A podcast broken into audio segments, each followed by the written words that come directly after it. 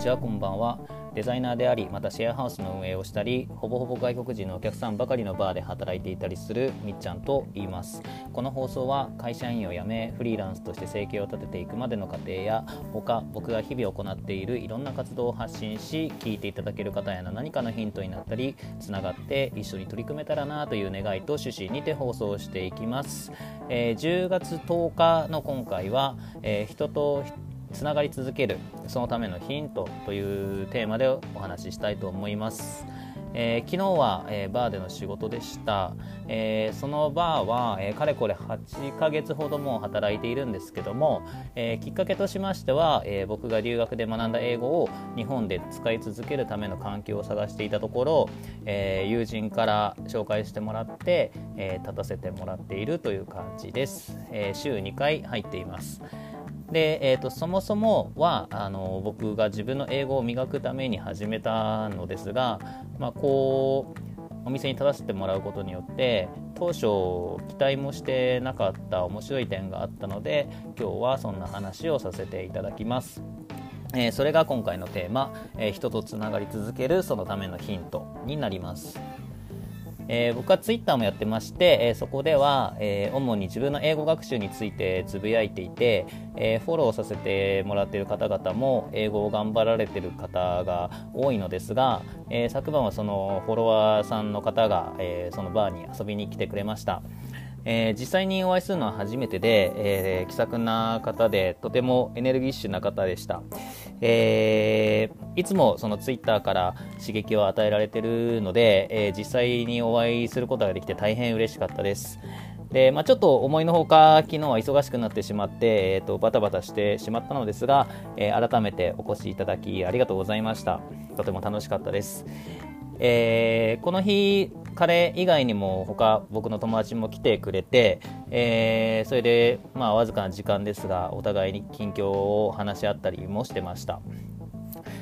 で、えーとまあ、昨晩に限らず、えー、僕のその立っているバーに、えー、ちょいちょい遊びに来てくれる友人がいまして、えー、いろいろとお話をするきっかけをいただいています。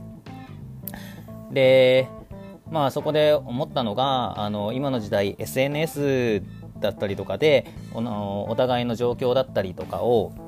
またはある程度のその人となりっていうのが分かるようになってきたと思うんですけども、まあ、そんな時代になった分やっぱりこう直接会うことの大切さっていうのをよく感じています。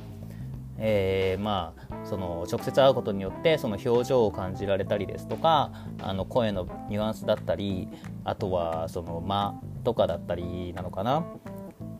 まあ、そういったものから、えーと、ネットとリアルとでもその同じ事象を話していたとしても、まあ、受け取り方がまた全然違うくなってくるというか。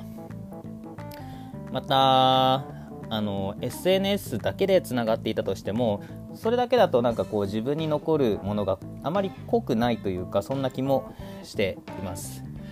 なので、えー、直接会えるっていうのは大変貴重だなと思っています。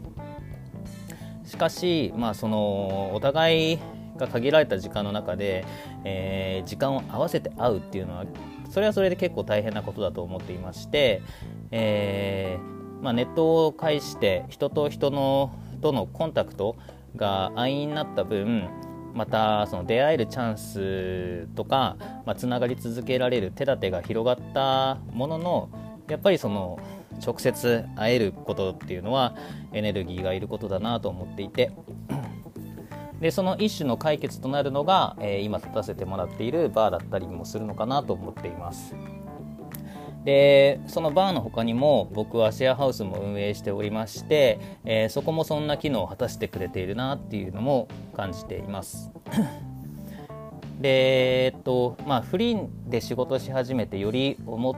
い始めたんですけども、えー、人の人のつながりっていうのが本当に大事だなと思っていまして、えー、今もフリーランスという生活においてはまだまだ安定はしてませんが、えーこれまでのピンチが、まあ、幾度かあったんですけどもそれを救ってくれたのはいつも人とのつながりだったように思っています。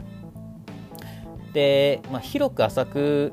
でも僕はいいと思っていてただそれをただ人数だけの関係とせずにちゃんと人と人とでつながり続けるにはやっぱりタイミングタイミングで会うってことが大事だなと。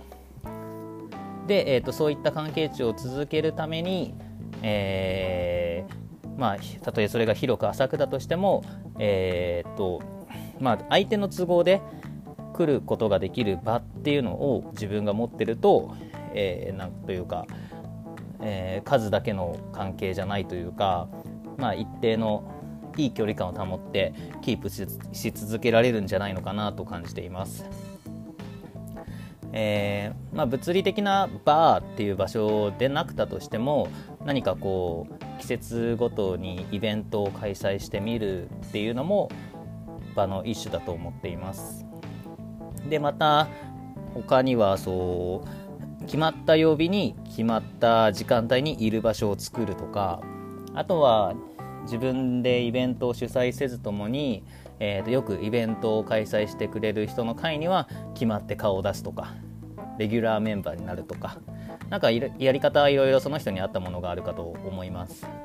まあ、とにかくわざわざお互いがお互いのために予定を合わせずに会える場っていうのを持ってるっていうことが、えー、人とのつながり続けられてまた広げられる一つのヒントかなと思いました。はい、えー、それでは今日はこの辺で今日も聞いていただきありがとうございました。良い一日を。